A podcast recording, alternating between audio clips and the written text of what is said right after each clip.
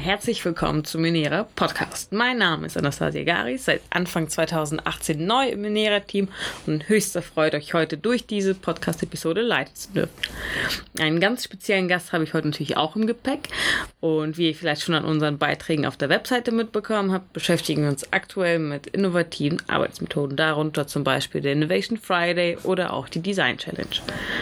Und unser heutiger Besuch kennt sich mit dieser Art der Arbeit ganz besonders gut aus. Und zwar Dr. Jutta Fortmann. Ich freue mich ganz besonders, Sie heute hier im Studio haben zu dürfen, da sie mit zu den ersten Personen überhaupt gehört, die ich im Enera-Projekt kennengelernt habe. Ein paar kurze Informationen zu ihrer Person, damit ihr auch wisst, mit wem ihr es hier zu tun habt.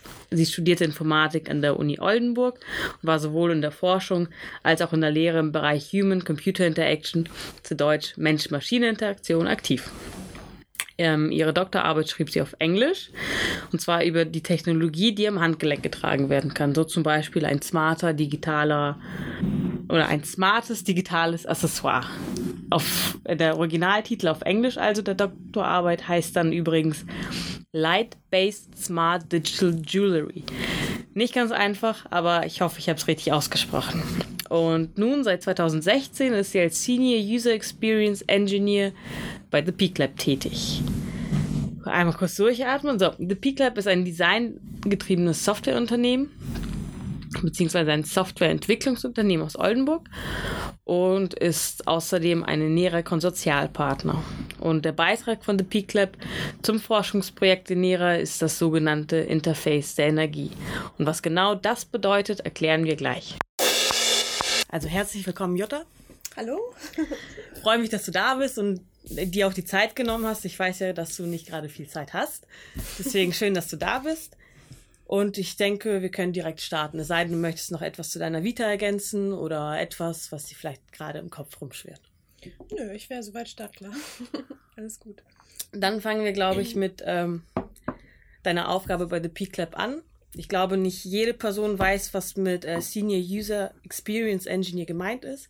Könntest du vielleicht dazu sagen, was es im Deutschen vielleicht, also welche Bezeichnung im Deutschen dazu trifft und was genau deine Aufgabe ist? Ja. Ähm, ja, ähm, so einen richtig deutschen Begriff gibt es tatsächlich nicht wirklich dafür. also das wäre so der, ist so ein gängiger Begriff. Höchstens User Experience Ingenieurin könnte man sagen. Ähm, User Experience ähm, kann man auf Deutsch mit Nutzungserlebnis übersetzen, mhm. würde man aber jetzt in der Jobbezeichnung an sich nicht machen. Ähm, ja, aber Nutzungserlebnis, ähm, was genau das ist das eigentlich? Also ich beschäftige mich, also mein Ziel ist es, ähm, interaktive Systeme zu gestalten, die ein möglichst hohes Nutzungserlebnis bieten für den Nutzer. Und ähm, das bedeutet zum Beispiel, ähm, solche Kriterien wie Gebrauchstauglichkeit, also dass man sagt, ähm, der Nutzer ist in der Lage, seine Ziele auch wirklich effektiv zu erreichen mhm. mit einem System. Ähm, das Ganze in einer angemessenen Zeit, nicht über große Umwege, also effizient mhm. Ähm, und auch zufriedenstellend. Das heißt, dass er auch nicht frustriert ist, während er beispielsweise ein System bedient. Und ähm, Nutzungserlebnis geht dann noch ein bisschen über diese Gebrauchstauglichkeit auch hinaus und, und ähm, spricht auch solche Dinge wie ähm, Joy of Use, also wirklich Spaß bei der Nutzung mhm. an, dass ich sage, irgendwie zum Beispiel Apple-Produkte werden oft gerne so als Beispiel genannt, das macht einfach Spaß ja. und einfach in die Hand zu nehmen und das genau. zu bedienen. Ähm, das ist dann noch so ein weiterer Punkt, den man versucht damit reinzubringen. Ähm, und auch tatsächlich doch auch ähm, weitere Berührungspunkte, die man mit so einem interaktiven System haben kann. Also das kann auch durchaus schon dabei anfangen, dass man sagt, ich bestelle das Ganze, mhm. ich kaufe es und ich packe es aus. Und ja. dieses ganze Erlebnis ja. vom Auspacken zur Benutzung und vielleicht später auch zum Support, das gehört alles zu dem Thema Nutzungserlebnis mit dazu. Okay. Genau, und mein Ziel ist es quasi, das zu optimieren oder eben neue, ähm, neue Systeme zu entwickeln, die dann eben schon mit einer möglichst mit einem sehr positiven Nutzungserlebnis äh, okay. aufwarten. Weil ich habe öfters schon mal von User Experience gehört, auch im Zusammenhang aber meistens mit ähm, Interface Design und UX, UI. Inwieweit spielt das da mit ein? Also bist du eher bei der Entwicklungsphase dabei oder kannst du da irgendwie auch was mit umsetzen? Ähm, ja, genau. Also ähm, sozusagen der Ingenieurspart dabei ist halt so ein bisschen auch klassisches Projektmanagement. Mhm. Ähm, das heißt also, ich plane quasi den Prozess und die Methoden, wie wir zu diesem, äh, wie wir zu einem so, mhm. solchen System kommen oder ein bestehendes optimieren. Ähm, ich ähm, steuere das Ganze und ich überwache das Ganze okay. auch. Ähm, was ich aber auch mache, ist durchaus auch inhaltlich selber dann damit dran äh, zu arbeiten. Das heißt also, so ein großer Bereich ist Nutzerforschung. Mhm. Ähm, das heißt also, ich gehe dann ins Feld, ähm, interview Personen, potenzielle Nutzer der Zielgruppe, beobachte die vor Ort, um rauszufinden, in welchen Kontexten bewegen die sich mhm. eigentlich, ähm, um eine Vorstellung davon zu kriegen, in was für Umgebungen, in welchen Situationen eigentlich so ein System später bedient werden soll. Das ist halt ganz wichtig, damit man nachher nicht am, mhm. am echten Leben vorbei entwickelt, sage ich mal so. Und der Nutzer im Endeffekt nichts davon hat, sondern wahrscheinlich eher genervt ist vielleicht. Ja, oder dass man sich halt vorher einfach irgendwelche technischen mhm. Funktionen ausdenkt, weil man ja. denkt, wir können es und das ist irgendwie cool. ähm, und dann gibt man das irgendwann später mal der Zielgruppe und stellt fest, die kann damit gar nichts anfangen oder es, es befriedigt gar kein Bedürfnis. Es gibt mhm. gar kein Bedürfnis dazu. Ja. Und damit das halt nicht passiert, geht man halt möglichst frühzeitig raus und, und ähm, erforscht tatsächlich die Zielgruppe. Und das ist im Endeffekt auch das, was bei Enera dann deine Aufgabe auch war, oder nicht? Also, dass du rausgehst, Menschen aus der Modellregion interviewst, beobachtest. Ist das Hauptaufgabe bei dir gewesen oder wie lässt du deine Expertise teilhaben im Projekt? Ja, also ich bin halt in dem Arbeitspaket 11 ähm, involviert und da geht es um die Entwicklung eines Interface der Energie, mhm. wie es so schön genannt wird. ähm, das ist ja letztlich eine Schnittstelle ähm, zwischen ähm, dem Menschen vor Ort, sag mhm. ich mal so, ähm, und dem, dem Energienetzwerk der Zukunft. Ähm, und da geht es quasi um die komplette Neuentwicklung. Also es ist noch nichts da. Und ähm, ich habe halt angefangen, quasi eben vor Ort ähm, zu recherchieren, ähm, die Leute vor Ort zu beobachten, zu interviewen ähm, und dann schrittweise Anforderungen abzuleiten, mhm. Bedürfnisse. Mhm. dann sind wir in den Bereich des Designs gegangen, dass wir halt überlegt haben, okay, was für Gestaltungslösungen mhm. könnten denn auf die Bedürfnisse treffen ähm, haben solche Prototyping-Workshops dann auch mit dem Enera-Team durchgeführt.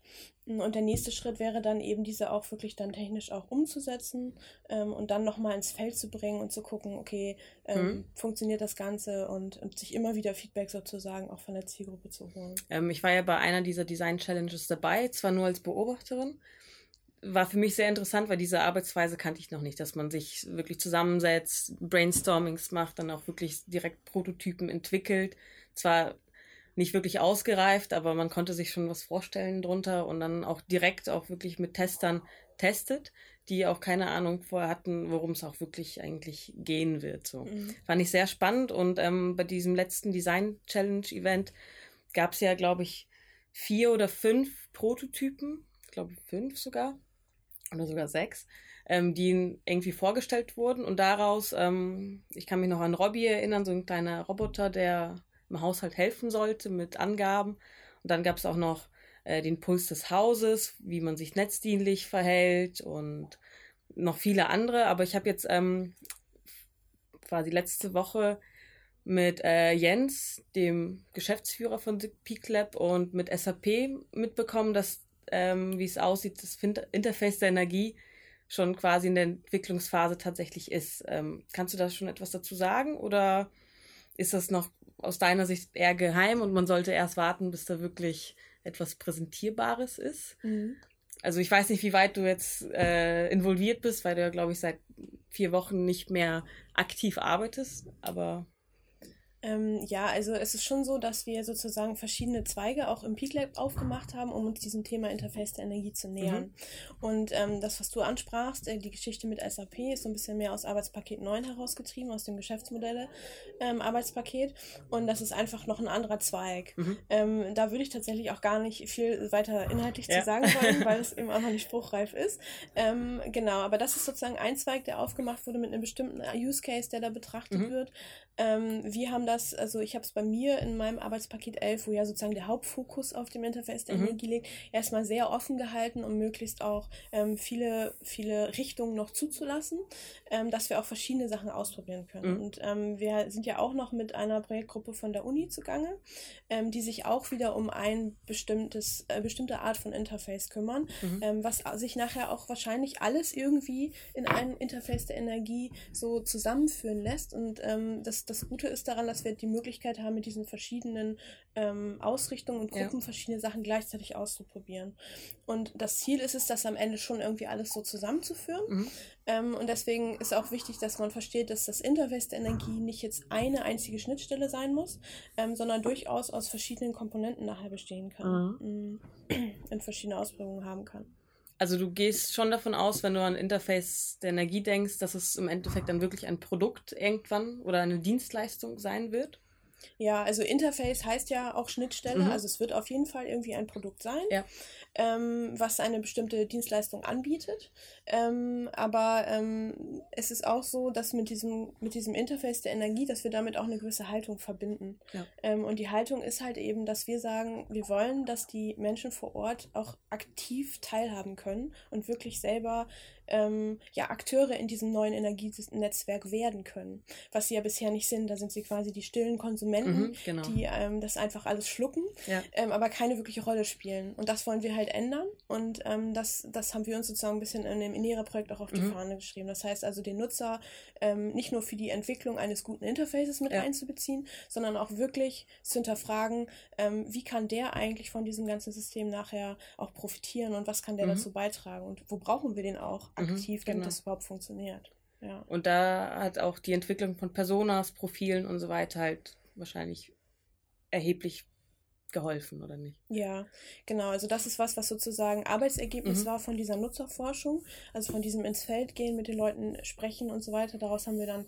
sogenannte Personas mhm. ähm, abgeleitet, also Repräsentanten der Zielgruppe. Und mit denen können wir jetzt im ganzen Projekt weiterarbeiten. Also ähm, auch die anderen Arbeitspakete, genau. die anderen Lehrerpartner können alle mit diesen Personas arbeiten und wir können sagen, das sind Leute, die wir mhm. wirklich so real vor Ort getroffen haben ja. und ähm, die spiegeln bestimmte Charaktere wieder. Und ähm, das ist schon ja sehr gut, dass man das jetzt nutzen kann weiterhin. Ja. Ähm, wie sieht bei dir die Zukunft aus? Also das Projekt ist ja noch ein paar Jährchen aktiv. Du machst ja jetzt erstmal ein Jahr Pause wahrscheinlich, aber bist trotzdem mit dabei, mental. Ja. Unterstützt auch. Okay. Ähm, ähm, letzte Woche oder war das, nee, vor ein paar Wochen hattest du ein Meetup organisiert mhm. bei The Peak Lab und zwar zum Thema Human Centered Design. Das ist ein Thema, das wir auf der Webseite noch nicht so extrem äh, bearbeitet haben. Deswegen würde ich gern von dir erfahren, ähm, was dort passiert ist, also warum du so ein Meetup veranstaltet hast, was Thema war und welche Ergebnisse vielleicht dort entstanden sind. Mhm. Einfach mal einen kleinen Einblick. Ja, also das war Teil der Meetup-Reihe User Experience Meetup in Oldenburg. Ähm, das gibt es, glaube ich, seit ungefähr zwei Jahren. Mhm ähm, bin ich auch schon, ich glaube, ab dem zweiten Mal ähm, dabei gewesen. Und ähm, das wird immer mal, immer mal wieder gibt es andere Sprecher, andere Leute, die mhm. irgendwas organisieren, auch Workshops machen, manche halten Vorträge, geben Einblick in ihre tägliche mhm. Arbeit. Also quasi so ein fachlicher Austausch und zum Netzwerken ist das gedacht. Okay. Und ähm, ich hatte halt überlegt, ähm, wo wir jetzt so viele interessante Sachen gemacht haben in diesem einen ersten Jahr in Nera, genau.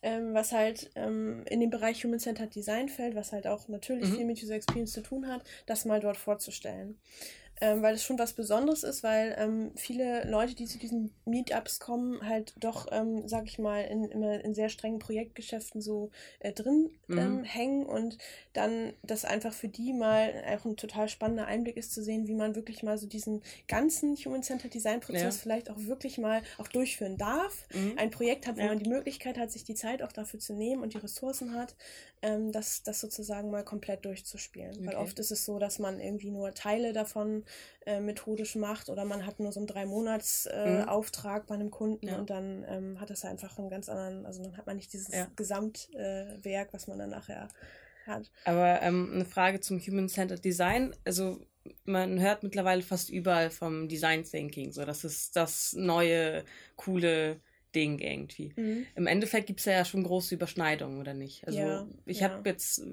also korrigiere mich, wenn ich das falsch verstanden habe, aber beim Human-Centered Design gibt es vier Schritte, die man im Endeffekt befolgt. Mhm. Und beim äh, Design Thinking sind es sogar sechs, aber die sind äh, nicht so fest irgendwie. Also ich habe ja das Gefühl, dass Human-Centered Design strukturierter abläuft als Design Thinking. Kannst du da vielleicht grob, wenn es geht, so Unterschiede oder vielleicht einfach sagen, was für dich persönlich äh, die bessere Arbeit ist? Mhm.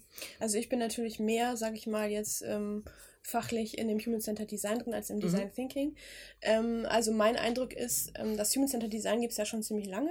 Mhm, genau. Ähm, und ähm, das kommt halt ursprünglich ähm, aus der Softwareentwicklung und hat halt ursprünglich mehr sich auf diesen Bereich, ähm, ja, wie, wie gestalte ich eigentlich ähm, gebrauchstaugliche Systeme mhm. äh, bezogen, also dieses Stichwort Usability. Ähm, später kam dann User Experience als neuer Begriff mhm. dazu, wo man sagt, ja, es muss auch irgendwie Spaß dabei machen. Ja. Es, ist irgendwie viel mehr als nur das reine, wie schnell führe ich irgendwelche Aufgaben durch, das ist es alleine mhm. nicht. Ähm, und ähm, ja, und beim Design Thinking würde ich sagen, ist der Fokus ähm, eher, dass man versucht, Innovationen zu schaffen. Also das ist für mich so der größte Unterschied, den ich sehe mhm. von der Zielrichtung. Ähm, was aber nicht heißt, dass man das nicht mit dem Human-Centered Design auch machen kann, weil die Methoden, die, die sich beide bedienen, mhm. sehr ähnlich sind. Ja, genau. Also da haben wir ganz viele Überschneidungspunkte, mhm. ähm, was wir auch in diesem Design Challenge Workshop beispielsweise genau. gesehen haben. Ja. Ne? Das ist auch genauso was, was man im Design Thinking machen würde. Genau, ja. Ähm, beim, also von daher ich würde und auch diese Sachen, dass man sagt, okay, beim Human-Centered Design-Prozess, der ist ja nun mal ISO genormt mhm, genau. ähm, und daher wahrscheinlich auch dieses, ja, ist alles sehr strukturiert genau. und ähm, genau, es ist alles genau festgelegt.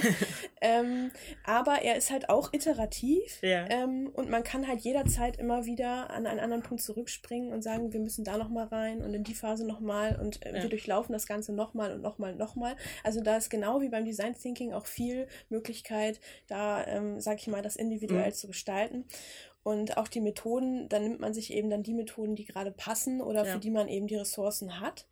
Ähm, und diese vier Phasen, die du da angesprochen hast, im Vergleich zu den sechs Phasen beim Design Thinking, wenn man sich genau anguckt, was da inhaltlich passiert, ja. kann man das alles aufeinanderlegen und stellt fest, okay, die haben das einfach ein bisschen anders benannt, genau. ein bisschen anders aufgeteilt. Aber eigentlich machen wir alle das Gleiche. Ich habe auch mich gewundert, so eigentlich ist es das Gleiche, wenn man das jetzt heute betrachtet. Ich glaube, ja. von Anfang an war es vielleicht ein bisschen anders. Da hat man gedacht, okay, du meinst ja, das war in der Softwareentwicklung, das Human-Centered Design, dann, also mittlerweile sehe ich da kaum einen Unterschied, aber. Ja, also wie gesagt, ich würde so sagen, der Fokus erstmal ist die Design Thinking äh, deut deutlich schnelllebiger. Mhm. Also das habe ich so ein bisschen gemerkt, ähm, gerade in diesen Prototyping-Workshops, dass man halt wirklich versucht, schon an einem Tag ähm, das einmal alles durchzuspielen. Ja. Ähm, das war so meine Auffassung her beim Human Centered Design eher so, dass man sich da durchaus ein bisschen länger Zeit mhm. lässt.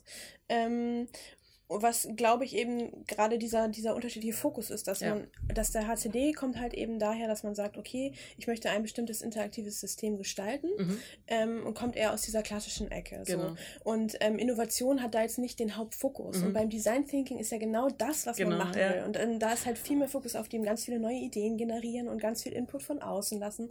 Und deswegen denke ich, ist da auch diese Schnelllebigkeit zum Beispiel in diesen Prototyping-Workshops beim Design Thinking mhm. noch viel stärker da, weil man eben erstmal ganz viel viel ähm, Masse generieren will und dann gucken will, okay, was machen wir jetzt davon? Und ähm, ich glaube aber, das spielt einfach unglaublich gut zusammen. Also das war jetzt so, ich habe jetzt ja auch mehr Berührungspunkte genau. mit Design Thinking mhm. in dem Jahr gehabt und ähm, ich finde, das kann man super gut nochmal ergänzen, dass man eben auch den Human-Centered Design-Prozess mhm. so als Grundlage nutzt, genau, dass man sagt, dann, das ist der Prozess, ja. an dem ich mich orientiere, das ist sozusagen, wo mein Ingenieursherz sich wohlfühlt. Ja. ähm, und ich kann aber auch sagen, hey, wenn ich jetzt aber auch innovativ sein will, ja. was wir ja auch sein wollen beim Interface der Energie, genau. dann ähm, gehe ich doch mal mehr, ein bisschen mehr so in Richtung äh, Design Challenge und, und ähm, Design Thinking und ja. sage, okay, ich mache auch diese ganz schnellen äh, Durch, Durchläufe und füge die da ein. Also je nachdem, was gerade notwendig ist, kann man sich von beiden Elementen bzw. von beiden Methoden irgendwas greifen, was ja. gerade passt. Ja, genau. Cool. Ähm, das wäre es eigentlich sogar von, von meiner Seite. Ich glaube, es ist mir zumindest ein bisschen deutlicher geworden, was Human-Centered Design eigentlich ist und vor allem, was du auch im Projekt Enera machst und wie das alles mit der Bürgerbeteiligung, Inklusion von verschiedenen Personen innerhalb des Projekts, innerhalb der Modellregion alles zusammenläuft. Also finde ich sehr interessant und ähm, ich glaube, ja, du hast mir sehr weitergeholfen und ähm, ich möchte mich bei dir bedanken, dass du heute die Zeit hattest und ähm, ja, danke fürs Vorbeikommen. Ja, gerne. Dankeschön. so, ich bedanke mich bei euch für eure Aufmerksamkeit und freue mich jetzt schon aufs nächste Mal. Und in der Zwischenzeit besucht uns doch mal unter energie-vernetzen.de auf der Webseite oder vernetzt euch mit uns auf Facebook und Twitter. Wir freuen uns auf euch. Bis dahin, auf Wiedersehen und bis bald. Ciao, ciao.